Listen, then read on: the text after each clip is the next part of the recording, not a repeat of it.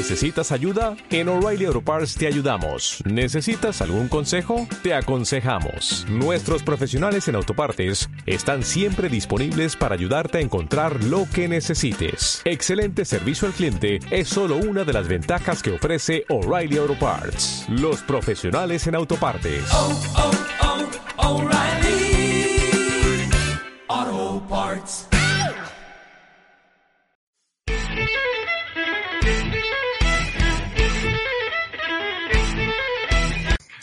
Amigos, bienvenidos nuevamente a La Casa Tomada. Venimos de un gran episodio con nuestra amiga Miri. Mandamos otro abrazo. Nos divertimos muchísimo aprendiendo de Noruega. Y pues antes de hablarles de- del tema del día de hoy, pues ya saben, este, no, no olviden visitar a nuestros patrocinadores, que es En la Tierra y Anis MX. Y este, no se olviden visitarlos, están en Instagram. Entonces, este, por favor ahí denles el like, revisen su catálogo porque seguro van a encontrar algo que, que les guste y que les llame la atención. Eh, y pues, cuéntanos un poquito, amigo, de, de qué se trata nuestro episodio del día de hoy. Güey, yo todo el tiempo como güey haciéndole. Claro sí. como, así como el programa de estos que así decían las bases de un concurso, pero no te dejan participar a ti. Porque se te está sacando la mención a uno, ¿no? Y que tú no vas a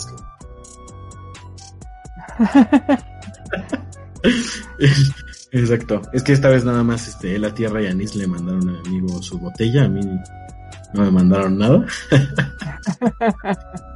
Hasta Pero- Noruega. Ah, exacto. Ah, y también en hasta Noruega mandaron ahí su una botella rica de bisutería y plantas.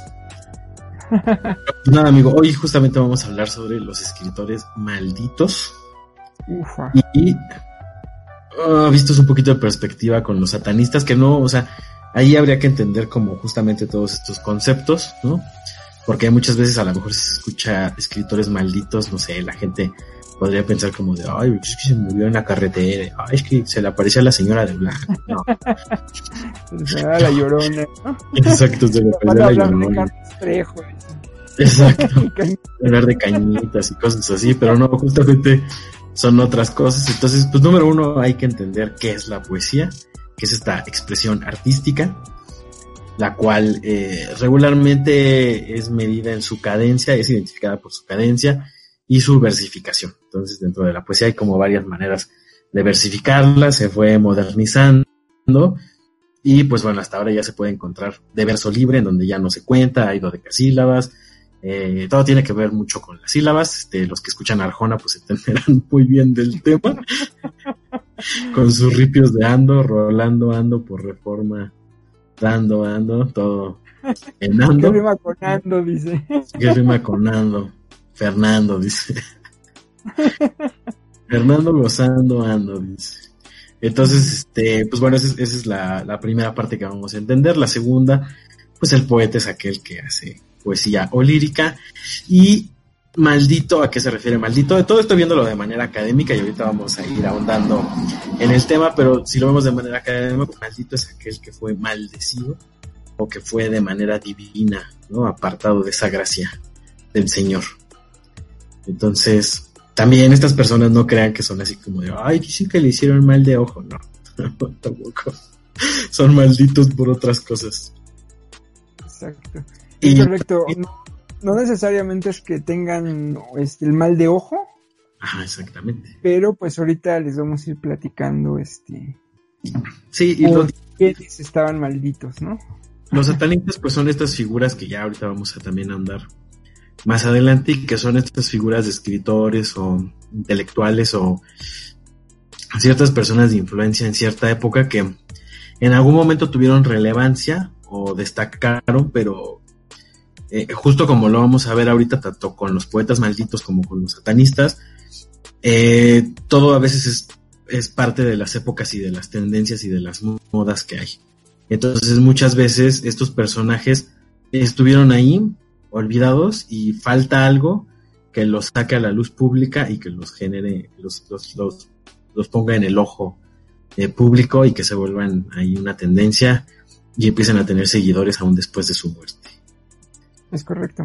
Y además de bueno, además de escritores satánicos o que hayan intentado ahí darle un poquito al ocultismo, este pues también vamos a verles ahí de un personaje que no fue tal cual, no fue, como dirían en el show de Don Peter, per se, un escritor, pero era este, también fue un gran personaje que, que, va de la mano un poquito con este tema de, del ocultismo o de, no, no, no me atrevería a decir satanismo, no creo que él haya tenido esa relación, pero digamos que fue un personaje misterioso, ¿no? Dejémoslo en misterioso. Exacto. Entonces, hablemos de la primera parte, ¿no? De, de, de los poetas malditos, ¿no?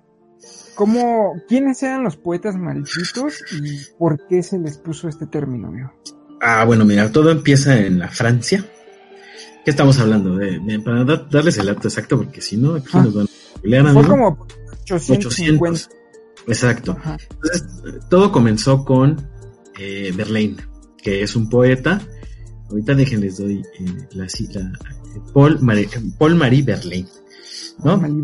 el 30 de marzo de 1844 y fallecido el 8 de enero de 1896. Eh, Verlaine es una figura importante para la nueva, poesía francesa. Eh, dentro de su carrera se detalla por todo este movimiento simbolista y decadentista. ¿Esto hasta a qué va? El movimiento simbolista es eh, toda aquella poesía que recurre, valga la redundancia, a símbolos, de hecho, hay varios diccionarios y enciclopedias que son sobre símbolos y que te hablan de cómo eh, al momento en que tú refieres algo en tu poema o en tu verso, no necesariamente estás diciendo lo que dices, ¿no? Estás diciendo tal vez algo más profundo. Entonces ahí empiezan a jugar ya un poquito más de ingredientes dentro de la poesía y deja de ser tan lineal como a lo mejor se conocía, ¿no? Como a lo mejor un, este, mi novia está triste, le doy al piste o ese tipo de cosas, ¿no? Aquí muy de, te lo juro que sí había, había poemas, porque hay, hay, otro personaje que no es de, de, esta cepa de escritores, que de hecho aparece en un disco de Pescado Rabioso, que es eh, Luis Alberto Spinetta, que nacía de Charlie García, que es papá del güey de Ilian Curiaquian de Valderrama. Este güey tiene a un personaje que se llama Antonin Artoz, que de hecho se vino para acá a México y le hicieron una lobotomía y el tipo estaba muy loco y justo él estaba muy en contra de esa poesía de mi novia está triste, pues le doy al piste. Pero justo este personaje, Berlín, empieza, eh, también en esta parte de decadentista, justo, eh, ahí sí evoca totalmente al, término de manera literal, ¿no? O sea, decadentista es cuando se aleja un poco, la, o sea, hay que entender que hay una alta cultura, ¿no? Siempre vemos a lo mejor a los personajes eh, intelectuales de una manera altiva y en otro escaño social, ¿no? Por esta intelectualidad y por este raciocinio que manejan en todas sus ideas. Y justo estos personajes, si bien están en la alta cultura, empiezan a mostrar otros rasgos que ya son más humanos, ¿no? Ya son tipos, como lo dice su nombre, decadentistas. Entonces, tanto lo que escriben como su estilo de vida empiezan a ser congruentes con, con, lo que dicen, ¿no? Entonces, tanto en lo que escriben, ¿no? Empiezan a escribirle a la mierda, empiezan a escribirle a la muerte, empiezan a escribirle a hechos no estéticamente bellos, ¿no? A describir ciertas cosas que la poesía no era eso, ¿no? O sea, la poesía era como de destacar la belleza y hablar del color de la rosa y el aroma de la flor, y entonces de repente empieza a ver tipos que te hablan de la guerra y de un tipo que está chorreado en semen o que se cagó encima o que está hasta el huevo en opio. Y sus vidas las empiezan a vivir así. Entonces Berlín tiene un libro de ensayos en donde él selecciona, eso es como regular, sigue siendo regular en estas épocas en la intelectualidad, sigue habiendo grupos, ¿no? Tú te sigues sumando o te siguen sumando algunos intelectuales a su beta artística y ahora ya no tanto, pero eh, si ves la literatura o el arte desde que empezó hasta hace unos años, todo está dividido por siglo de oro, este, eh, siglo español, ¿no? O sea, siempre están los beatnik, los decadentistas, los estridentistas, o sea, todo está como catalogado por ciertas corrientes literarias y y, generaciones que van marcando una nueva tendencia en la literatura. Y en este caso, Verlaine lo que hace es un libro de ensayos en donde incluye a una eh, a, un número de escritores a los cuales ellos o a los cuales él suma a su digamos su generación de poetas malditos que son justamente personas que viven esa vida licenciosa dicen las abuelitas y justo ah, con Verlaine que empieza todo esto, él conoció un personaje con el que empezaron a vivir toda esta vida decadente, que precisamente era este Arthur Rambo. Y precisamente Arthur Rambo era un chico que por las circunstancias tuvo una vida difícil, tuvo que vivir en las calles por mucho tiempo. Y de hecho, una de las cuestiones que tuvo que enfrentar fue que siendo vagabundo, se dice que en algún momento se encontró con algunos soldados franceses y lo violaron. O sea, entre todos le pasaron ahí un tren. Entonces ya fue como que una de las tantas cosas que él ya traía cargando, ¿no? Posteriormente en su vida, Rambo empieza a ir a, a, frecuentar bares y se empieza a hacer famoso porque él ya traía esta onda de la poesía. Dicen que desde que era muy niño ya, este, ya escribía poemas muy interesantes y precisamente Verlaine es el que lo identifica, ¿no? Y dice, wow, este, este, este chavito trae ahí algo, ¿no? Trae como que la chispa que se necesita para ser un poeta. Y por ahí tiene algunos escritos que, que le comparte a Verlaine y dice, wow, realmente trae este chico potencial. Cuando él empieza a frecuentar estos bares, se hace famoso porque le gustaba contar historias acerca de, de cómo él decía que era un galán, ¿no? O sea, que Rambo era un super galán y que se ligaba a las mujeres fácilmente, güey. Este, entonces se, hace famoso en las cantinas por esto, ¿no? Y es lo que le llama la atención a Verlaine, que posteriormente lo junta y le dice, tiene potencial este muchacho. Y lo curioso que tenían estas personas es que Verlaine, se creía que Verlaine era bisexual. Entonces, él era un hombre casado, tenía esposa, hijos, pero también le gustaba la vida de, la taberna, de ir a echarse sus, sus alcoholes y pues era una persona muy que, que, desde ahí fue como que sus primeros vicios, ¿no? Entre muchos otros que llegaron a tener estos muchachos. Entonces compartían esta parte del vicio y en algún punto este Verlaine desarrolla ahí una atracción por, por Rambo, ¿no? Por este chavito y empiezan a tener una relación que realmente era una relación tóxica, ¿no? No como ahorita, ¿no? Que, que ya por, cualquier mensajito ya dicen, ay, la tóxica o el tóxico, ¿no? Pues ahí sí realmente era una relación tóxica. Muchos hasta decían que era una onda medio sadomasoquista, porque se dice que se peleaban a cuchillazos, ¿no? O sea, ahí estaban ahí echando la chela, güey, y de repente, güey, se imputaban y empezaban a cuchillarse. Y posteriormente, dentro de esta relación, en algún punto Rambo lo acuchilló, no de gravedad, y en una pelea posterior, este, Verlaine le, disparó en la muñeca y este, y fue a parar a la cárcel, ¿no? Este, por hecho. Entonces, este, ya, o sea, era esta vida que llevaban tan escandalosa que, que, como tú lo mencionas era el inicio de una corriente que, que, que fue llamada como decadente y, dentro de estas relaciones, este, cada vez empezó a, o sea, Verlaine era una persona que se dice que cuando él estaba sobrio, era una persona tranquila, inclusive se le consideraba como tierno y bondadoso, ¿no? Pero nada más le empinaba el codo tantito y y se le salían los demonios y dicen que pues sí, era una persona muy violenta, muy agresiva y después se encuentra este chavito a Rambo y, no, o sea, explota ahí el, el, todas las dos cosas que ellos traen y, y, precisamente esa, esa, era una de las cosas que, que tanto le, le, espantaba a la sociedad en ese momento, ¿no? Porque este tipo de, de, de poetas que se salían de lo que estaba establecido moralmente, ¿no? Y es lo que, llamaba la atención. Y, pues eran grandes, eran poetas que, como tú lo mencionas, al principio tú mencionaste este punto muy importante de la poesía, que, que la poesía establecida era este juego, ¿no? Que ya había reglas, había unas métricas y decía hay que combinar esto con esto y, y esto, eso fue lo que tenían ellos, ¿no? Que, que precisamente se salían de ese, de eso que estaba establecido y buscaban hacer una poesía diferente, ¿no? Sí. Que fue, que fue lo que, lo que los, eh, los marcó, ¿no? En esta época, ¿no? Al final de cuentas, este, dentro de, no solo por sus relaciones amorosas que tenían, porque después pues asistían a fiestas ahí muy, muy puf, estrafalarias, ¿no? Donde pues había de todo, ¿no? Sí. Se metían de todo y se metían con todos. Y pues estos dos muchachos, este, parece ser que murieron de sífilis, ¿no? Los dos. Creo que Sí. Verlaine murió primero. Este, la enfermedad le dio Ya un muy poco cabrón. más, un poco más grande, ¿no? Rim- porque aparte Rimbaud. Rambo, decir. Dembow. Rambo, Dembow, Dembow, Dembow, el inventó flow. el Dembow. el Dembow.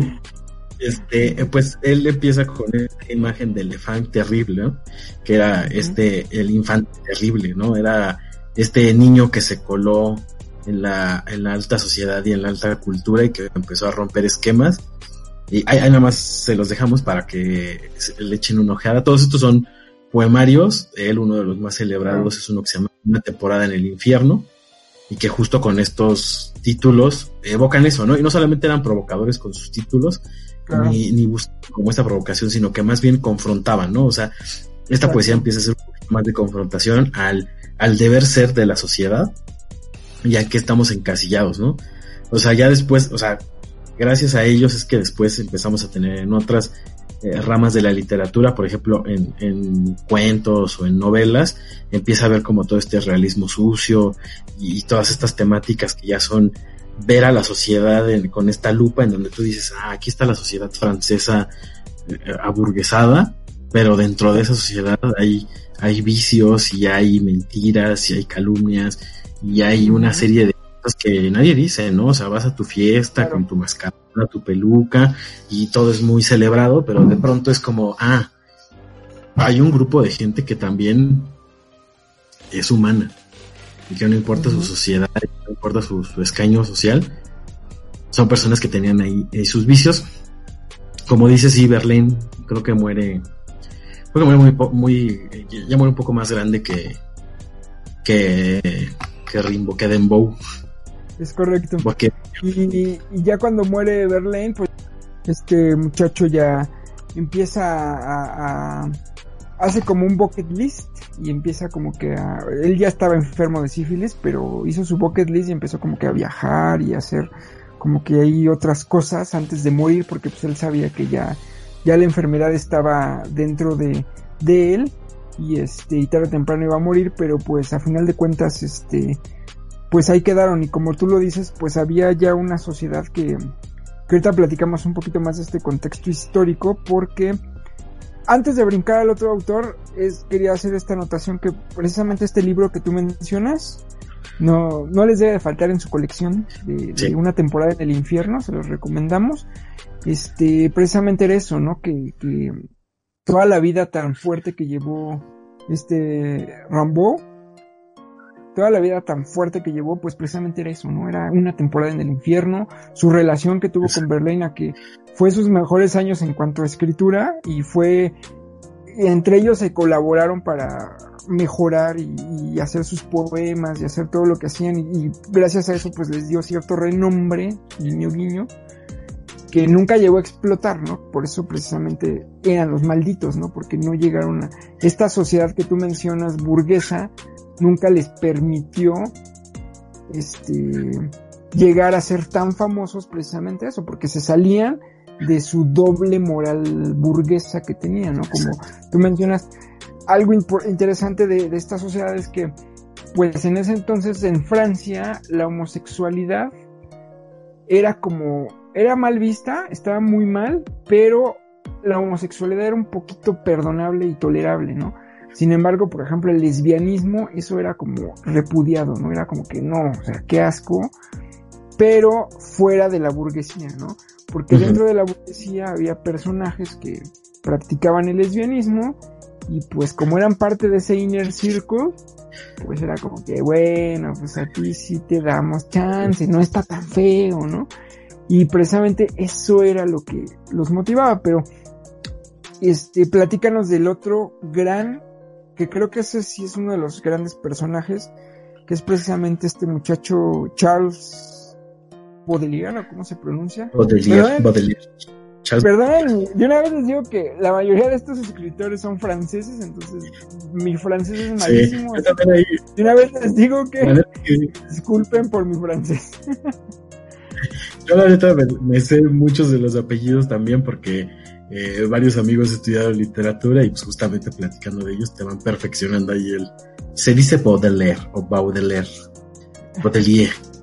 Pero justo ahí, volviendo a un punto importante que decías, son, son castigados, son repudiados y son un poquito llevados al ostracismo en su época, si bien fueron importantes, si bien mucha gente los empezó a seguir y mucha gente los empezó a emular, eh, cabe decir que actualmente en cualquier universidad de cualquier parte del mundo occidental, donde se estudie una carrera de literatura, de humanidades, de ciencias del lenguaje, de cualquier cosa que tenga que ver con el ánimo del arte, los tienes que leer, ¿no? O sea, son un referente importante y un eje de la literatura y se sigue hablando de ellos y los jóvenes estudiantes de literatura los siguen imitando y los siguen idolatrando esta vida, porque, ah, o sea, valga el término que vamos a decir, pero justo coincidamos en eso, es ese inicio del rockstarismo, ¿no? Claro. O sea, fueron los primeros rockstars, ¿no? Estos tipos populares, con cierto dinero, cierta fama,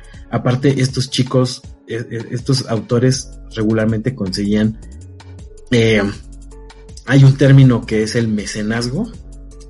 Eh, ahí sí, les vamos a poner después el dato, sino ahorita al, al calor de la charla se los busco. Me parece que todo empieza con un tipo de apellido mecenas, pero justo el término va a que era esta persona que sin muchos de ellos no tenían ningún interés, bueno, sí tenían interés, pero no tenían ningún talento o no tenían ningún acercamiento a la literatura o al arte, más que la de me gusta, tengo dinero, te patrocino.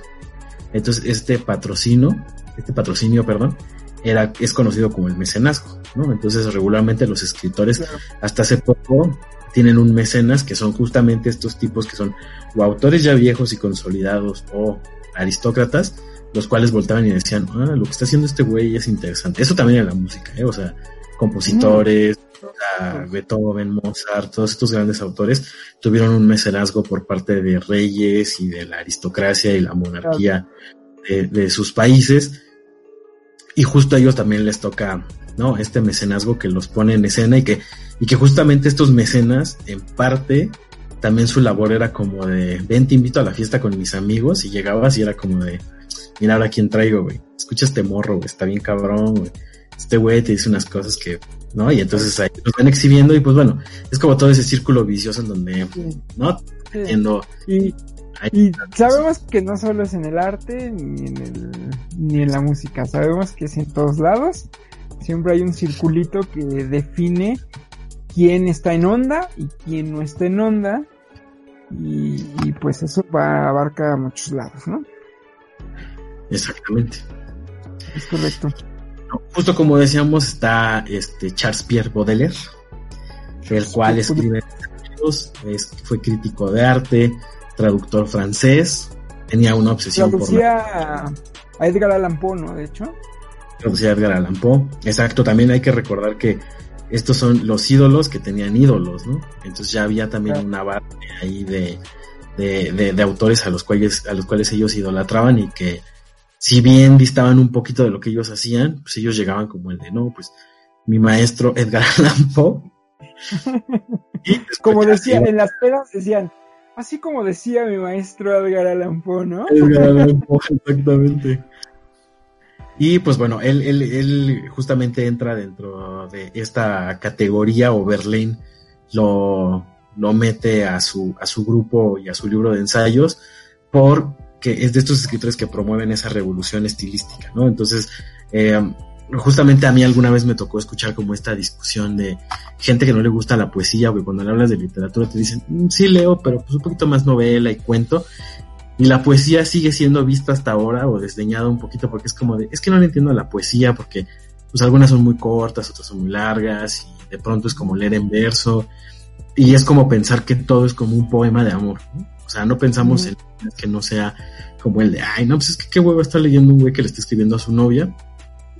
Y justamente esos güeyes lo que menos hacen es escribir sobre esas cosas, ¿no? Escriben sobre Claro. sus vivencias, escriben obviamente sobre amores frustrados, pero amores frustrados que son eh, llevados al límite, que son exudados en esta pasión, ¿no? Que te Claro. muestran como toda la decadencia y la podedumbre que puede haber en un ser y cómo la combinan con el amor y cómo la exteriorizan y, y, cómo, ¿no? Se les salen sus demonios como a todos y de pronto tienen ahí cositas muy buenas. Justamente Charles Baudelaire tiene uno de sus libros más celebrados, es Las Flores del Mal, que es un poema muy, muy chido. Este, ese lo consiguen amigos hasta en ediciones Coyoacán del Metro. Está media culera la traducción. Voy a presumir a los que estén en YouTube. Miren, aquí, aquí lo tenemos. Está preciosísimo. Es un excelente libro. Yo justo me lo eché el año pasado en mi reto de libros. Y la verdad es que sí es un libro que también deben de tener ahí en su colección. Es un excelente libro de poesía.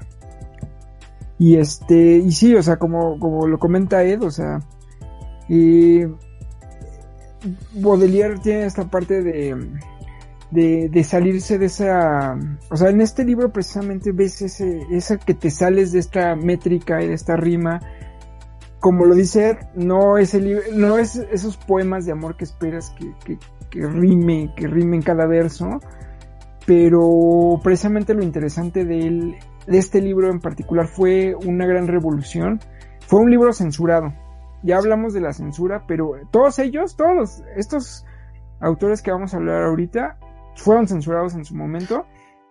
Y este fue un libro censurado y tenía, fue separado, al- cuando recién salió, eh, fra- eh, los burgueses dijeron, puta, esto está atentando contra la moral de los franceses, ¿no? Y esto no puede estar.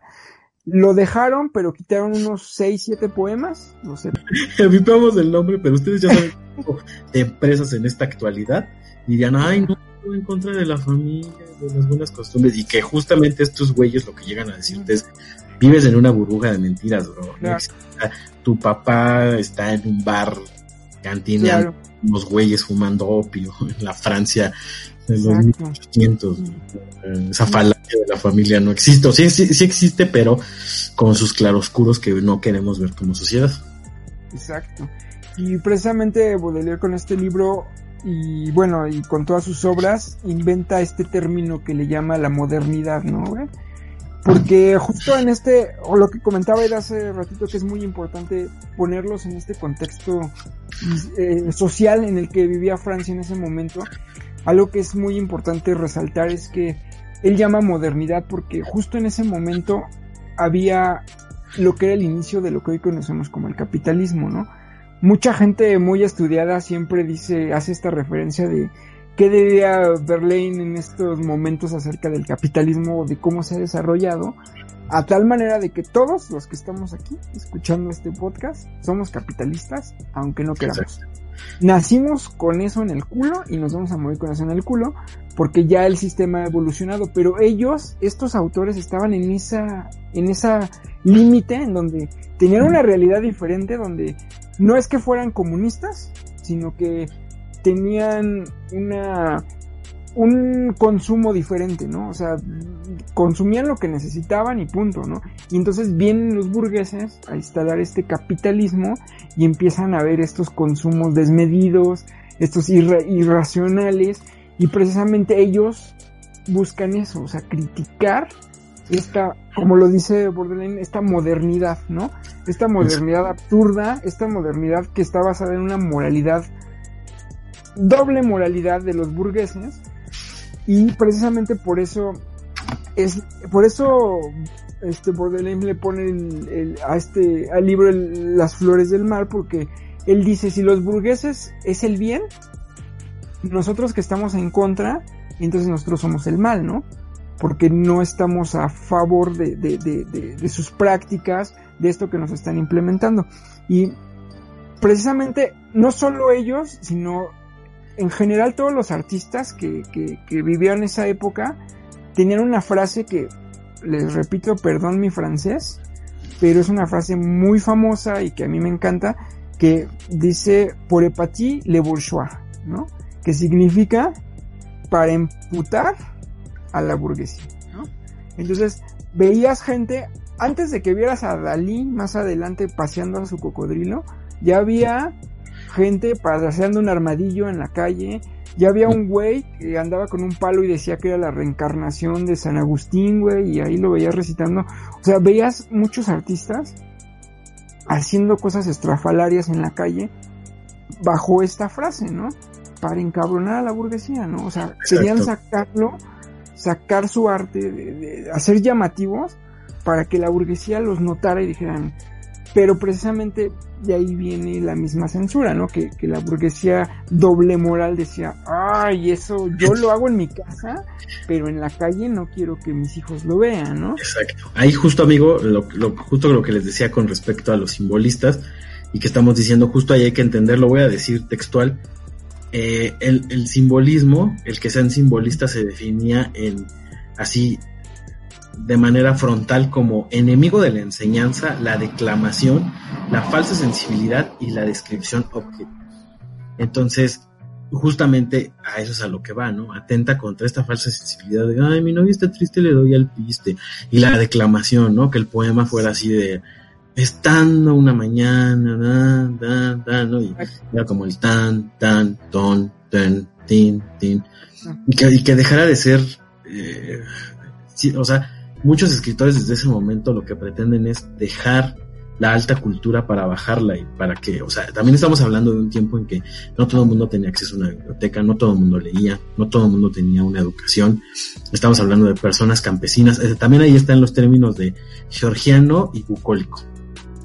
Entonces, eh, si es bucólico, deja, deja, te digo, porque georgianos son como estas personas de sociedad que tienen una función dentro de la sociedad y de y, de, y del mundo que es distinto al, al bucólico justo el bucólico además esta gente de campo no esta gente que este eh, esta vida bucólica es esta gente de campo con cierta ignorancia con cierta mm, de cierta manera una sensibilidad mucho más primitiva no y era como esta gente o sea si lo vemos con Steinbach y con todas estas películas de los 50, del cine de los 50 de Estados Unidos, siempre la temática es como la gente que sale del campo a la gran ciudad y cómo la gran ciudad te devora, ¿no? Entonces, como está este ánimo georgiano contra este ánimo bucólico, y el bucólico es como mucho más sensible, ¿no? Como mucho más, eh, apegado a, a, justo esta sensibilidad, pero mucho más melancólica, ¿no? Es mucho más melancólico con respecto a sus raíces, con respecto a su vida en el campo. Eh, tiene otros elementos y justo ellos con lo que juegan es con esto, ¿no? O sea, dejar de hacer una cultura para burgueses. Claro. Y que, y que no puedes seguir cantándole a la mujer pálida que está en el castillo, siendo que hay gente que se está rompiendo la madre en el campo y que está vomitando verde porque tragó mierda y, o sea, como ahora. como ahora. Y, precisamente por eso es lo, lo, importante de lo que dices hace rato, o sea, eran los primeros rockstars que decían, la sociedad establece esto como lo correcto, nosotros estamos en contra de eso, güey. Y obviamente eso, o sea, son malditos porque los maldijo la burguesía, ¿no? Los bloqueó. Están los bloqueó y dijo, están fuera de nuestra moral, doble moral, y por eso no te voy a dejar, no eres parte de mi círculo. Había muchos otros artistas que jugaba el juego de la burguesía, ¿no? Que decía, ah, yo públicamente como tú no voy a hacer estas obras, pero si tú me invitas a tus fiestas privadas, pues ahí sí te demuestro todo. Pero, pero hago el poema de qué bonito el rey que anda en su castillo. Exacto, exacto. Y, y justo en este libro que, que, que, acabas de mencionar que es tan grandioso de, de las flores del mal, lo que decías hace ratito de, de la belleza de, de, la mujer blanca en el castillo o donde tú quieras de la burguesa, justo tiene un poema que es muy bueno, que es de los que más me gustó, que se llama Himno a la Belleza. Y este autor pues básicamente era esto, o sea, él frecuentaba prostitutas, güey. Y le escribe un poema a una prostituta saliéndose de, de, de estos poemas bonitos a la mujer que estaba en la burguesía. ¿no?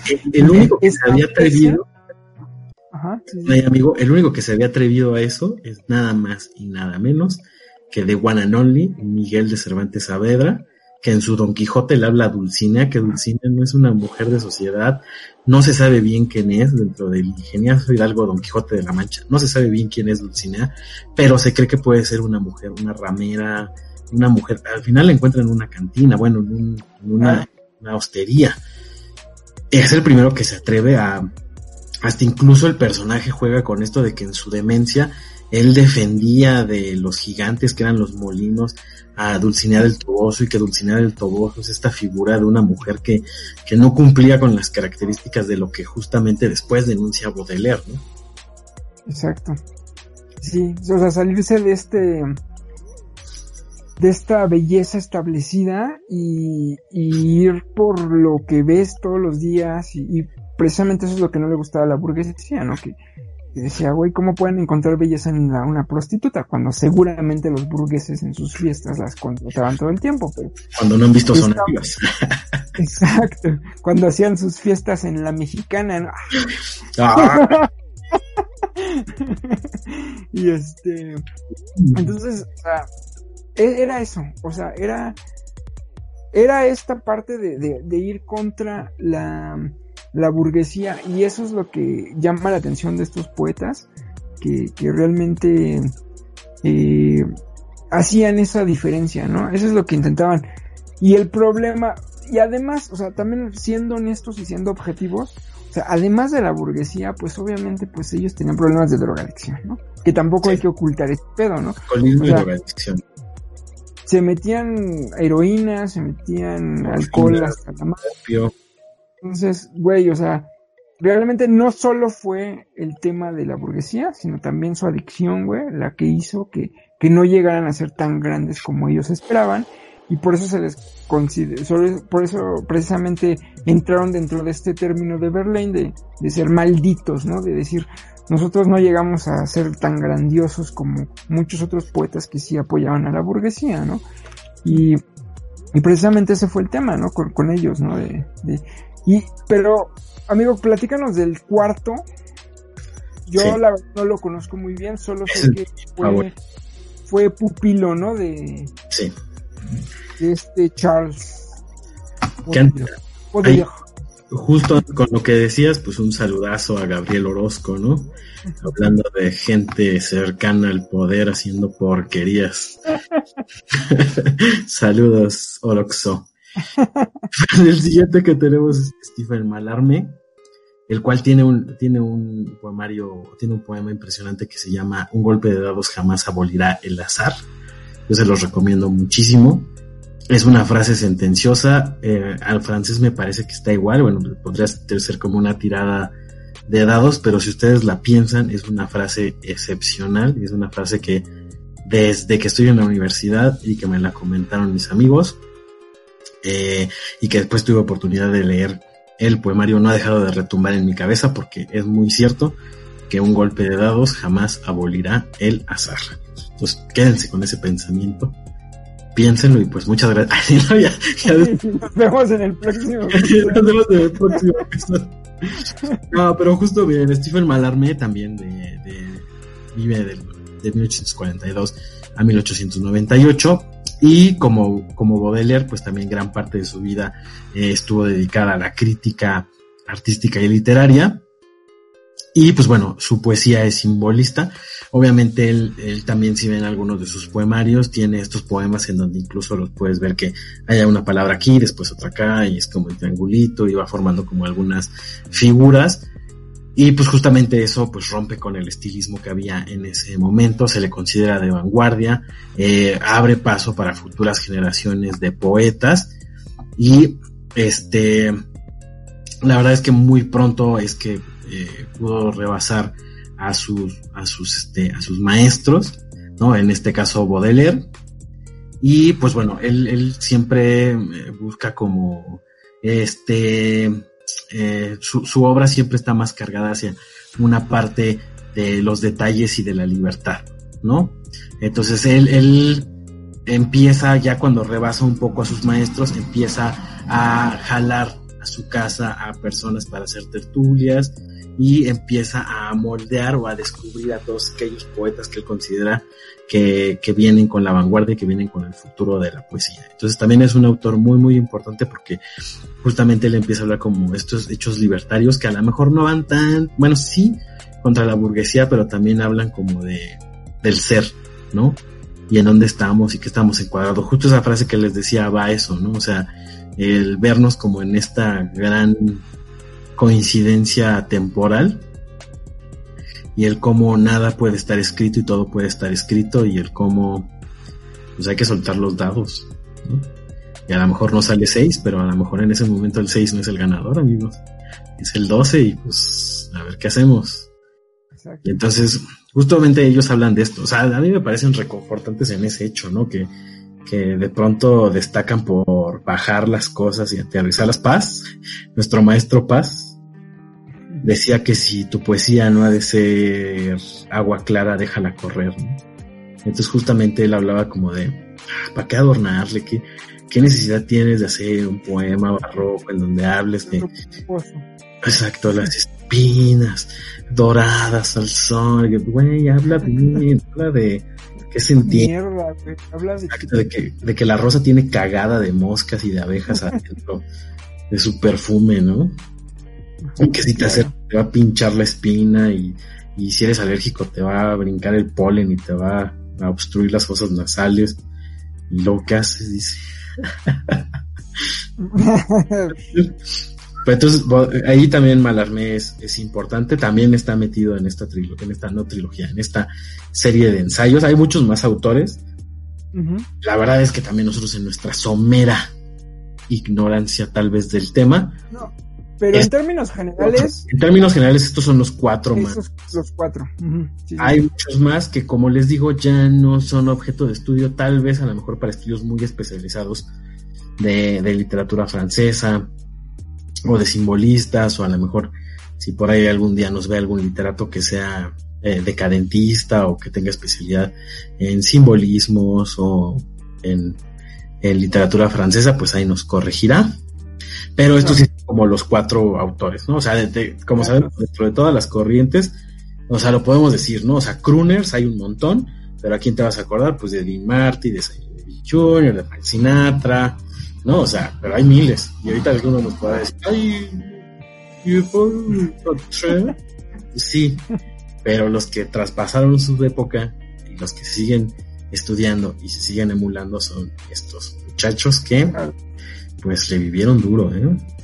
Punks, los punks de la Los punks, de la literatura. los punks de la literatura, ¿eh? Y ciertamente, de la literatura. porque aparte eran tipos que iban a fiestas y dentro de las fiestas era de mentar madres y no se quedaban callados y, y para muchos ese era el atractivo, ¿no? De molestar, era de, de, de molestar, a, de, de incomodar a la gente, güey, ¿no? Exacto. Era como, como esa, esa ola de, de artistas que decían, güey, yo hago lo que yo quiero, en el momento que yo quiero, y este, que nos lleva un poquito a la filosofía de alguien que vamos a ver al ratito, Que hay que pero, ¿Sabes qué? Les encantaba bajarle sus morras a los güeyes acá. amo, ¿Fis? Puta, como sin nada que eran unas morras acá bien guapas y que los güeyes decían, ah, pues tú tendrás tu carruaje, castillo, pero ahorita vas a ver cómo la morra se va a escapar conmigo. Y luego los buscando por días de faldas y tapas, a mi tapas le tocó que lo quisieran zafar por echarse a la hija del calasco. Nadie. Nadie, ni, nadie. ni Brad Pitt, güey, ni Brad Pitt está exento de que en algún momento te bajen a tu morra, güey. Así que no se, no se espanten por eso, amigos. Así que lean Pero eh, en general, pues, para poder pasar al, al otro segmento de, de los otros de, que son entre autores y personajes, pues podemos recomendarles, ¿no? Que, que lean estos cuatro Sí, poetas. ahí pusimos, ahí. Los libros no son tan, tan grandes, se los pueden echar de volada. Son co- compilaciones de, de poemas Sí, y son cosas muy interesantes, ¿no? Y, y- y sobre todo eso, ¿no? Van a ver algo diferente a lo que están acostumbrados de ver en la poesía, si no los han leído. Exacto. yo sé que les va a gustar, ¿no? Y los va a llevar a más cosas, ¿no? O sea, lees esto y después dices qué más hay y se van a encontrar con un universo de poesía fascinante. Échenle, después de echarle ojo a estos, ahí luego les hacemos un, un capitulito especial también de poetas latinoamericanos. Échense a los brasileños, a los chilenos, a los argentinos, a los mexicanos. Acá hay poesía y que ustedes no, o sea, no es poesía de como sin ser reiterativo de este de la novia. Acá hay poesía en donde le mientan madre hasta Dios y bien mentada. Sí. Que precisamente eso también era de los temas que traían ellos, ¿no? O sea, Exacto. básicamente Rambo decían que todo el tiempo, ¿no? Todo el tiempo estaba blasfemando. y pues ahí, amigos, les pus ahí pusimos nosotros en nuestra guía que tenemos aquí, ahí les pusimos unos, este, unas recomendaciones, igual se las ponemos ahí en el capitulito o en Instagram.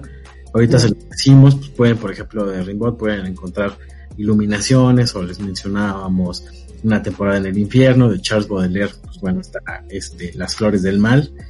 Este, sí. De Beliar, pues véanse los poetas malditos, tal cual. Exacto, los poetas malditos o los este, poemas saturninos, Saturn, no, ¿cómo era? Saturninanos. Okay. Y en Malarmé, pues el que les decía de eh, el golpe de dados o la tirada de dados, una bolida al azar, le pueden este, mandar un DM a Gios para que si ustedes pagan el envío, les mande su ejemplar de estado de las flores del mar. Les puedo mandar mi ejemplar de este un golpe de dados prestado. si ustedes. claro.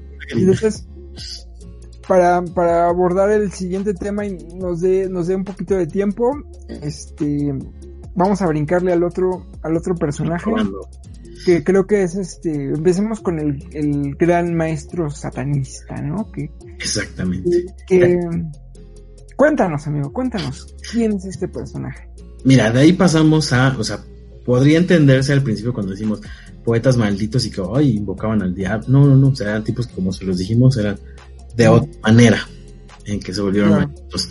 Aquí este autor, pues bueno, es, me parece que es fundador de la iglesia satánica. Eh, tipo, como lo hemos visto en los otros autores, es un tipo hasta cierto punto de familia acomodada, o con cierta aristocracia, el cual le permite un acceso a la cultura. El, el, tipo tenía una afición por el montañismo. Se supone que aparte de todas sus aficiones este, ocultistas y metafísicas, aparte le cantaba el montañismo, el alpinismo y lo practicaba y era muy bueno, tenía una altura gigantesca. Eh, aparecen muchas referencias de los rockeros que nos gustan, de los literatos que nos gustan y de los personajes pop que nos gustan.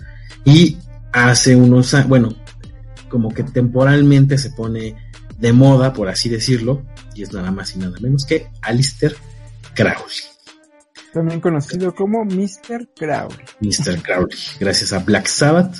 Sale en el disco sí. del Sgt. Pepper, sale en la portada sí. del Sgt. Pepper and the Lonely Heart Club Band. Claro, también ahí inspira un poquito a Led Zeppelin. Que inspira a Led Zeppelin. -huh. Este, aquí inspira mucho a el podcast de leyendas legendarias. Claro. ¿no? De hecho, ellos tienen un muy buen capítulo con respecto a este tema, explican varias cosas que no sí. encuentran tan fácilmente de él, por ejemplo, su origen, ¿no? Su familia es de origen de eh, unos migrantes, unos pilgrims, que son estos peregrinos que llegan a colonizar Norteamérica, que eran llamados los cuáqueros, porque eran los quakers, y se les decía así porque temblaban cuando oraban, porque son como de esta beta religiosa donde sabes, con tu oración te conectas con Dios y empiezas a hablar idiomas, empiezas a hablar lenguas, más bien, y empiezas a temblar y empiezas como que a conectarte con, con el ser supremo. Entonces, el, eso tiene un dato muy interesante. Eh, el tipo en algún punto pensó, o sus seguidores también llegaron a pensar que podía ser una reencarnación del Buda, porque cuando nació tenía el frenillo pegado a la mandíbula y se la tuvieron que despegar por cirugía. Tenía el prepucio cerrado y tenía un pene chico. Ya, ya, exhibieron al Buda, pero se supone que si ustedes tienen esas características, amigos, pues son Buda. Budas modernos. sí. Choco, yo como que dije, ay, yo no, el de- frenillo, dije, ¿no? a mí no me falta el frenillo, dice. Y además también es considerado por el día de hoy por muchos esotéricos como porque también él fue considerado como un mago, ¿no? Era Exacto. como era mago. una persona que, que hacía magia, que creía en estas cosas y este y además este tenían por ahí, ahí ah, no sé si todavía exista, supongo que sí, pero había como unas ondas de algo que le llamaban telma, ¿no? De la de la religión como telmista El- que ahorita explicamos bien a qué se refiere a eso, ¿no? Pero básicamente, como lo dice, podríamos echarnos todo un episodio completo porque tiene grandes cosas este cuate, o sea, cosas que realmente te asombran, pero en términos generales, él era una persona que hizo un, un montón de cosas que, que hizo incomodar a, a la gente, ¿no? O sea, era una persona que él mismo se decía que él era la misma bestia, ¿no? Él era el, el 666, él era todo esto, ¿no? Y hacía cosas como, o sea, hacía rituales con animales, hacía este orgías, pero con unas cosas sexuales muy espantosas que, que, bueno, espantosas de- de- dentro de cada quien, ¿no? Y este, y se dice que todo empezó porque un día viajó a Egipto, no sé si a Cairo específicamente, Creo una que de estas una de estas este se fue con su esposa y su hijo su hija no sé niño o niña y este y de repente dice que un espíritu no recuerdo el nombre si quieres en lo de mientras amigo ayúdame a, a corroborar ese nombre de ese espíritu pero dicen que él ese espíritu a cierta hora se comunicaba con él y le dictaba unos versos entonces cada día se, se, se, reunía con este espíritu y escribió este libro que se llama el libro de la ley, ¿no? Que es, yo no lo he leído, está en mi lista, pero este es un libro muy muy famoso y precisamente de ahí sale la, la iglesia telmista, ¿no? Porque el término telma en algún lenguaje tiene que ver con la voluntad, ¿no? Y lo que decía este libro es, y era la frase del libro, es haz tu voluntad, ¿no? Y es un término un poquito complicado porque ha sido muy... ha sido interpretado de diferentes formas. ¿no? Ahí, amigo, te, te interrumpo rápido. Era el espíritu que lo contactaba, era Aiwas, mejor conocido como Seth, que es el temible dios destructor asesino de Osiris. Ándale, ándale, Seth, nomás. Seth era el que lo. Y, y es curioso porque... Él, él dice que, que todo lo que está escrito en estos libros de la luz, creo que se llama, ¿no? El libro de la luz, el libro de la ley. de la- el libro de la ley. Dice él que le fue dictado en trance por, por Exacto. Esta alias. Seth, alias Sí, el sí. destructor de Osiris. Sí, entonces precisamente era eso, ¿no? O sea, mucha gente por su estilo de vida que tenía Crowley, que era un satánico y hacía rituales, lo interpreta como haz tu voluntad, como lo que te valga verga, ¿no? O sea, haz lo que sientas, lo que creas y lo que tú, lo que te nazca, ¿no? Como, como decía Bart, ¿no? En ese episodio, ¿no? Haz como el niño, ¿no? Es como el niño.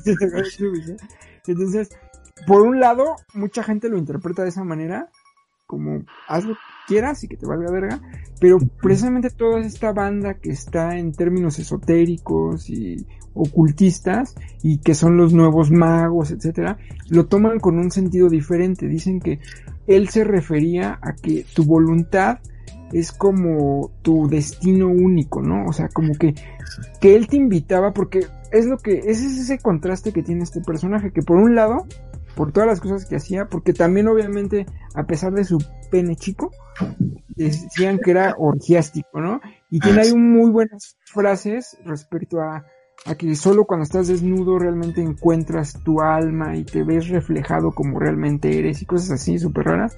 Entonces tiene estos contrastes de que por un lado puede ser como algo muy satánico y por un lado puede ser como un lado muy espiritual. Y como les decía, la otra interpretación era esta, era que busques tu destino. La gente que lo interpreta de esta manera dice que él creía que todos tenemos un destino único, que estamos hechos para algo y que la frase de hacer tu voluntad quiere decir que encuentres eso para lo que tú estás hecho y que lo vivas y que, o sea, algo que vaya más, este, que sea algo más trascendental, ¿no? O sea, que no sea como algo del ego de destruirte y, morirte y, o más bien, sino algo trascendental, algo que realmente lleve a, a cumplir tus objetivos, pero pues al igual que, o sea, les presentamos estas dos versiones y como siempre... Exacto, que también ahí justo amigo es también la interpretación que yo he escuchado es muy apegada a lo que tú dices, pero eh, justo de lo que hablan es que toda esta adoración a Satán no es como se podría pensar, ¿no? Como de, ah, estos locos marihuanos que eh, matan gente y que no, no, no, al contrario, es una, es una filosofía, es una, es un modo de pensamiento pacífico pero que justamente lo que dicen es, nuestra adoración es aquel que fue el vencido, no el vencedor, aquel que fue expulsado al ángel caído. Entonces él es la representación de la voluntad. Él porque cae, no por ser el malo, sino por desafiar la autoridad y hacer su voluntad. Entonces justo lo que dicen ellos es revocar uno de los de las gran, de las grandes frases o, o paradigmas de la iglesia, ¿no? Que es hágase tu voluntad aquí en la tierra como en el cielo y es no, no se está haciendo la voluntad del Dios, se tiene que hacer tu voluntad. Exacto. Entonces, justamente ellos lo que buscan es la libertad. O sea, la verdad tiene cosas muy interesantes. igual, entren, sin miedo. Es sin miedo. Es sin miedo al éxito, papá. Sin miedo al éxito. La verdad, no, no van a terminar poniendo una cabra en sus cosas, ¿no? Claro, claro. Al final es y precisamente... romper solamente esas reglas. Exacto. Exacto. Y precisamente ahí está la conexión con los otros, con los malditos, ¿no? Con los escritores malditos, que es no te quedes con lo establecido, ve más allá, ve tu voluntad no como haz un desmadre de tu ego, sino como cumple tu objetivo para lo que tú estás hecho, ¿no? Entonces, podríamos hacer todo un capítulo de esto, amigos, si ustedes gustan, en algún momento se los hacemos, pero tenemos otros dos personajes muy interesantes, así que vamos a brincar a otro que también fue un escritor. Bueno, un escritor se puede considerar escritor porque escribió algo que lo consideramos como profecías, después se dijo, y era esta persona llamada Nostradamus, ¿no? Que, ¿Cuál era su nombre, amigo? Era Michel de Notre Dame. Michel de Notre Dame. Michel de Notre Dame, ¿no? Pero su traducción como francesa, una onda así, quedó como Nostradamus. Nostradamus. Qué un personaje Nostradamus, ¿eh? Que nació en Saint-Rémy. Saint-Rémy. Que justo, justo tiene todo este, o sea, tiene todo este paradigma de um, un tipo que tiene que ser mandado al ostracismo por, eh, por el tipo de cosas que dijo, ¿no? Y tiene unas interesantes que hay medio se han cumplido y otras que no. Sí. Está tan güey, la verdad. Sí, no, no. Y, y, como tú dices, no estaba tan güey porque sí tenía... Cierto, ¿eh? Era... Era, o sea, tenía ahí como sus preparaciones, dicen que él abandonó los estudios, pero por su parte siempre tuvo esta curiosidad y esta estas ganas de ser multidisciplinario, ¿no? Entonces se dice que era médico, que también era astrólogo, y que y posteriormente vino este interés por y la conexión con los demás que era el gusto por el ocultismo, ¿no? Él también él enfrentó todo este esta bronca de la peste que había en su en el país y como médico iba como vagabundeando y curando a la gente que podía, y entonces de ahí se fue haciendo como su fama. Y este, pero también tenía este conocimiento astrólogo de, de, cómo se movían los planetas, que muchos expertos dicen que eso fue lo que le ayudó a crear sus profecías, ¿no? Y ya en un momento más avanzado de su vida, cuando ya estaba un poquito grande, le entró esta curiosidad por leer estos libros de ocultismo que muchos de ellos ni siquiera tenían algún autor, que son publicados como anónimos. Y de ahí como que le empieza a entrar este, este, ay, me, alguien me está hablando y me está diciendo que, que algo va a pasar, ¿no, güey? Y pues escribió... En poesía lo escribió, ¿no? Esas profecías están escritas en poesía. Está en verso. Eh, y esas profecías, y, la, y se leen así, ¿no? O sea, no las ves así como de, y entonces en el 2001 se van a caer las Torres Gemelas, no.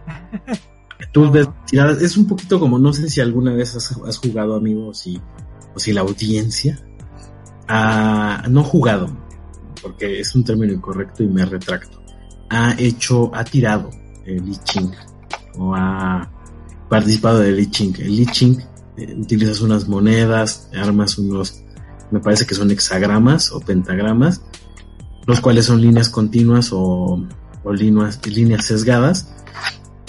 Y lo que haces es buscar este, en el libro de las mutaciones el pentagrama o hexagrama que te salió. Y a través de las figuras que se marcan, o sea, tú tiras las monedas y de repente si te salen dos caras, una cruz, es una línea continua, si te salen tal, tal, tal. Entonces así armas tu hexagrama, me parece que es un hexagrama.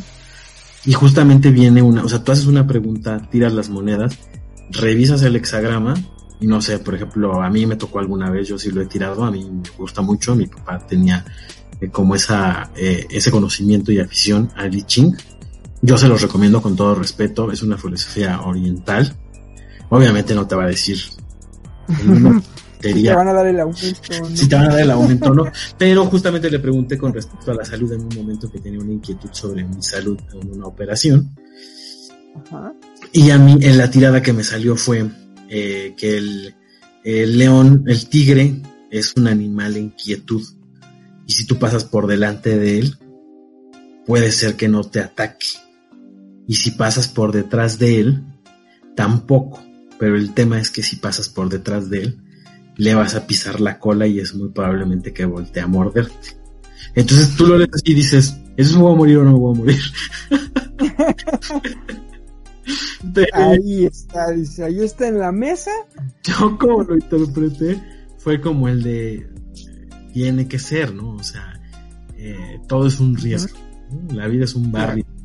La vida es un riesgo, carnal. Es un riesgo, carnal. Entonces, justo de lo que hablaba era como, esa es la salud, ¿no? Es como de, tomo o no tomo la decisión, luego no hago, ¿qué va a pasar? Es como de, güey, hay veces que pasas por enfrente del león y no te muerde. Y tú dices, si paso por atrás de, me voy a salvar, y no. Sí. Le pisas la cola y te mata.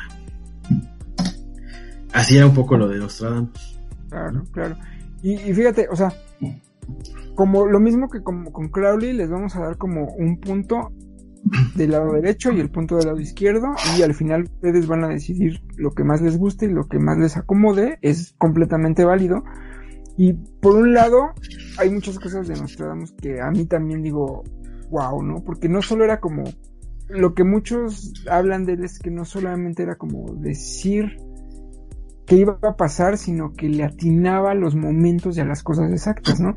Entonces, por ejemplo, una de esas era eso, ¿no? Que de repente uno, hay muchas personas que, que lo estudiaron y que, y que son expertos en él y que leen de pieza a cabeza todas sus profecías, que son muchísimas profecías las que tiene, y unos lo toman como algo wow, increíble, y hay otros que se, met- se clavan más y dicen, por ejemplo, en este caso, que, que es el ejemplo que les voy a dar, que él en algún momento habló de la muerte de Julio César y con sus conocimientos astrológicos, él se guió por cómo estaban alineados los astros en ese momento. Y de repente dijo que en tal momento iba a volver a morir otro Julio César, ¿no? O sea, alguien importante. Alguien- alguien dice. Sí, Oye, ahorita deja checo en Twitter que está bien. Exacto. Y, y de repente, este, y dijo, en tal momento va a volver a morir otra persona importante, ¿no? Entonces los expertos dicen que él se guiaba en la astrología y más que decir que va a morir alguien importante, era como, los planetas se van a volver a alinear de esa misma manera en tanto tiempo, ¿no? Pero, curiosamente, cuando asesinaron a Kennedy, los planetas estaban alineados de esa manera, ¿no? Entonces es como, como, por un lado, si dices, tiene lógica, y, y por probabilidad, puede que pase, ¿no? O sea, si tú dices, Sí. en el futuro, este, va a haber una enfermedad que va a tener a todos encerrados en su casa y de repente, wow, sí pasó, ¿no? O sea, ¿sabes? Es como, ese es la- el, el lo chistoso o lo curioso que tiene Nostradamus, ¿no? Sin embargo, nunca quita ese, esa curiosidad de decir, wow, ¿no? O sea, sí pasó y pasó con alguien importante y pasó de esta manera como lo decía. Y este, entonces, siempre ha sido como un término de interpretación, ¿no? Como que puedes, como tú lo dices, en ese mismo juego de, del verso, como que no te lo dice directamente, y ya en el futuro pasa algo y puedes interpretarlo de esa manera, ¿no? Otro ejemplo muy claro de esto fue lo que pasó con Hitler, ¿no? Que él decía Hister o algo así. Y que decía que el hijo de Alemania, un hipster hijo de Alemania, iba a, a, acabar con el mundo y bla, bla, bla, iba a generar guerras y no sé qué. Y de repente llega Hitler, hijo de Alemania, y hace todo esto. Sin embargo, por el otro lado, Hitler conocía todas las profecías de Nostradamus, inclusive utilizó como propaganda esto de las bestias que iban a atacar Europa y eran pues precisamente sus tanques que iban atacando Europa, pero él conocía las profecías y él se quiso sumar como yo soy ese pero sabes qué? que justo ese, mira, déjate lo busco amigo porque justo eso lo escuché comentado esto ya parece también promocional para ellos, pero de verdad escúchenlo. En Leyendas Legendarias, justamente lo que dicen estos vatos es que hay unas, hay profecías que son autocumplidas. Por ejemplo, con los asesinos seriales, por ejemplo, con Ed Kemper, eh, la mamá era como de, desde que nació, el güey nació pesando 6 kilos y la mamá lo vio como, este güey va a violar y a matar.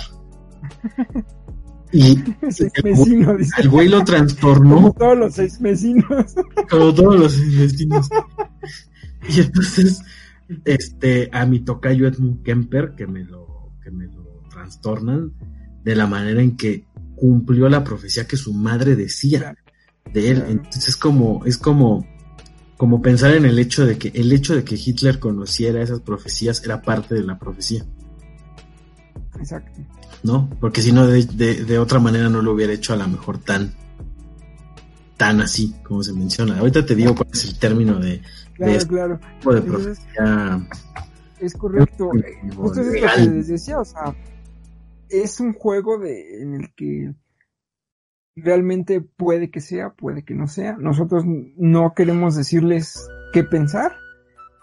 Todos podemos interpretar. Es el, es el efecto de la profecía autocumplida o autorrealizada o también mencionado como el efecto Pigmalión, que se refiere en psicología a la potencial influencia que ejerce la creencia de una persona en el rendimiento de otra. Entonces una profecía autocumplida es una expectativa que tiene uno sobre el otro y ese incita a que la persona recree o cumpla la profecía. ¿no? Como a Ed Kemper. Exacto que su mamá así de, güey, este vato va a matar gente, va. Yo ya vi, este güey, ah, y lo, ponía a dormir en el sótano y le decía, vas a matar a tus hermanas y las vas a violar y a mí vas a violar. claro. Y, no matando a su mamá y la terminó fue como de, ¿cómo le dices eso a un niño de, o sea, justamente fue esta claro. autorrealizada o el efecto Pygmalion en donde la mamá tanto le metió esta idea que trastornó a este compa que de tener un IQ de 147 lo trastornó y lo, y lo deformó socialmente y sexualmente para que se convirtiera en el tipo que se convirtió. En el, en el monstruo en el que, Entonces, que terminó convirtiendo. Probablemente Hitler fue una profecía autocumplida. Exacto. Entonces, o sea, están los dos, están los dos polos. Muchos dicen eso, que dijo tantas profecías que en algún momento cualquiera se puede cumplir porque por, por cuestiones de probabilidad y por otro que lado, las leas, ¿no? Y que las leas y que a lo mejor seas tú ese personaje que... Sugestiones o de sugestiones o de condiciones a, a comportarte de esa manera, ¿no? Y por otro lado, pues también hay mucha gente que tiene otras evidencias que muestran que, que no podría ser tan condicionado o tan sugestionado, pero de igual manera, pues es un tema muy grande que, que, que, tal vez lo podamos abarcar en otro capítulo de manera un poquito más compleja, ¿no? Pero cerremos con el último personaje que no era tal cual un, no era per se un escritor, pero fue un personaje muy interesante en la antigua Rusia, ¿no? cuéntanos cómo se llamaba este mago. Era Grigori Chefimovich Rasputin, mejor conocido como Rasputin, el cual fue un místico ruso eh, que fue influencia para la dinastía Romanov. De hecho, él es quien en cierta parte eh, provoca la caída de los Romanov, ¿no? Eh, justamente como a lo mejor se pudo ver en la película Anastasia de DreamWorks. no, pero se, juntaba con aquel mago llamado Jafar, ¿no? Jafar, exacto. Y cómo tenía su murcielaguito con su relicario verde. ¿Cómo se llamaba? Bat, ¿no? Se y cómo hizo la voz de Anastasia. Quédense con eso nada más. Cerramos el capítulo. Muchas gracias, Danicia. No, pero eh, justamente a Rasputín se le coloca como una persona que jugó un doble bando, que ayudó a que la dinastía Romanov cayera justamente cuando viene la Revolución Francesa y cuando el zarismo desaparece debido a que la clase obrera de pronto un día dice, güey, pero ¿por qué tengo que mantener yo tu trasero burgués? Y estás en estos palacetes con tus hijas muy guapas con la zarina Alejandrina y yo aquí partiéndome por ti. Entonces se habla que él los traiciona y que él es en gran parte, eh, eh, eh, él propicia la caída, justamente por este misticismo se habla de que este, creo que era el Nicolás Zar, ¿no? el zar Nicolás de Rusia, no sé, creo que sí es, déjame aquí nada más el dato, y lo de mientras les complemento que lo chistoso de este personaje es que era tal cual un campesino. Era un campesino vil y vulgar, pero la gente empezó a decir que él tenía poderes curativos. Y precisamente esta familia lo llevó a, lo incluyó dentro de su grupo burgués porque pudo curar, ¿no? no me acuerdo si era su hijo o su hijo. Al hijo, al hijo. Al hijo, ¿no? Que se estaba muriendo y él decía que, tenía poderes curativos. Se cree que esos poderes curativos eran cuestiones de hipnosis. O sea que a través de la hipnosis curó al hijo y de la misma manera tenía hipnotizada a toda la familia. Exacto.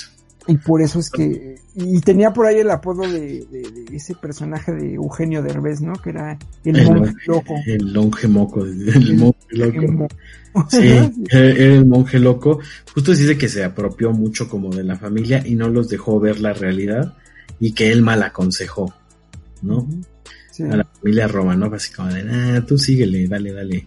Y pues al final los terminaron derrocando, les cortaron sus cabezas y Anastasia no se sabe hasta ahora si vive o muere. Lo que sí sabemos es que este señor, número uno dentro de sus datos curiosos es que hay un, en un museo, me parece que en, en Moscú, eh, o no sé a dónde ya esté ahora, eh, su miembro viril. Dicen que en un bar de Irlanda terminó. Ah, ahora ya está en un bar. Lo tenían en un museo con un poquito más de decoro, porque se supone que dicen que en gran parte de la manera en que engatusó a la zarina Alejandra fue porque tenía, y bueno, no se supone, si tú lo ves en el frasco, pues si el señor era Don Ron Jeremy de los rusos. Sí. de hecho, que por ahí estuvo, que por ahí estuvo como el convencimiento, ¿no? Exacto, que dicen que en España lo conocían como el monje polla, ¿no? monje polla, exacto. Y que él era más joven que la, que la zarina. Sí, exacto. Y precisamente creo que fueron los ingleses o no sé quién que estaba aliado con los rusos que pensaban que él estaba mal aconsejando a la familia y estaba haciendo que la política rusa estuviera debilitándose. Las teorías dicen que precisamente por eso fue que lo, lo mandaron a matar. Pero la cuestión fue esa, que la muerte de, de Rasputin fue lo que lo hizo tan famoso porque ellos estaban tan convencidos de que tenía poderes que literal como en Disney tenían que mandar como que casi casi, o sea, su muerte de él fue muy violenta precisamente por eso, porque no sabían cómo matarlo y pues con todo, ¿no? Sí, y creo que le, bueno, aparte de cortarle su miembro viril. y pues bueno, él aparece en canciones como la de Sympathy for the Devil, ¿no? De los Rolling Stone su, gran aparición cuando ellos empiezan a hablar como del diablo de, o sea, ponen al diablo en distintas caras los Rolling en esa letra lo que hacen es decir como el diablo siempre ha estado presente y ha estado en distintos personajes. Entonces hay una frase, hay un momento en la canción en donde ellos dicen que este, yo estuve ahí cuando los ares temblaban en Rusia y Anastasia gritaba mientras corría por el corredor. Ahí está Rasputin. Ahí se la dejamos. Y pues bueno, siempre está el clásico chiste de a ese chavo le dicen el Rasputin porque es raspa y ya, ¿no? Ese ya chiste de barrio. ¿Hasta dónde llegó Rasputin? Hasta Iztapalapa, amigos. Iztapalapa. Ahí llegó su, su pene, Para que man. vean que está cualquiera. es correcto. Y pues básicamente pues también tenía este esta característica que, que podemos alinearlo Sí. con los demás. Que Sí, esta ocultista. persona que- A- aparte yo creo que también de manera también confundió a los zares porque él también quería que cayera el zarismo, ¿no? No creo que haya sido un tema inocente de que está jalando agua para su molino.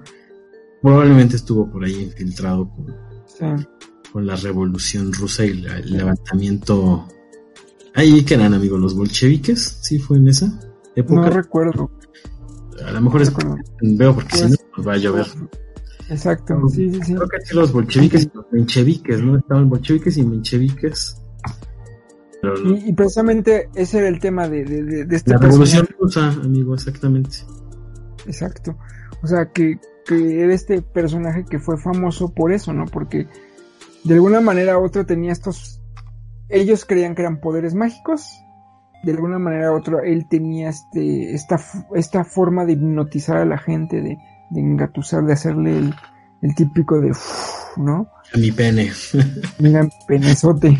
Mira Sí. mi pene. De hecho, es, es- es eso, ¿no? Porque hay una foto muy famosa donde aparece él con un montón de mujeres alrededor y que todas lo, lo adoraban precisamente por este Porque está su microactividad que, que tenía su gran y enorme miembro. Pero bueno, amigos, pues esto fue el, el capítulo de, de los escritores malditos, de los poetas malditos y los personajes interesantes, que seguramente hay más, pero lo hicimos solo con ellos para que pudiera entrar en este capítulo. Así que espero lo hayan disfrutado. Este, les recordamos visitar nuestro canal de YouTube y suscribirse y darle campanita para que les mande la notificación en cuanto subamos el capítulo nuevo. Este, cáiganle a Spotify, ahí nos pueden escuchar. No se pierdan la gran programación que tiene Back to Radio. Exactamente, estamos los Ahí miércoles todos. 8 Exacto. pm, repeticiones lunes 4 de la tarde. Grandiosa música van a encontrar durante toda la semana. Y no cáiganle a Facebook y a Instagram para enterarse de los momazos y de los los- capítulos. ¿no? Exacto. Y pues bueno, muchísimas gracias por escucharnos amigos. Ahí, Nos amigo, vemos en el próximo episodio. En los libros hallarán el tesoro del saber.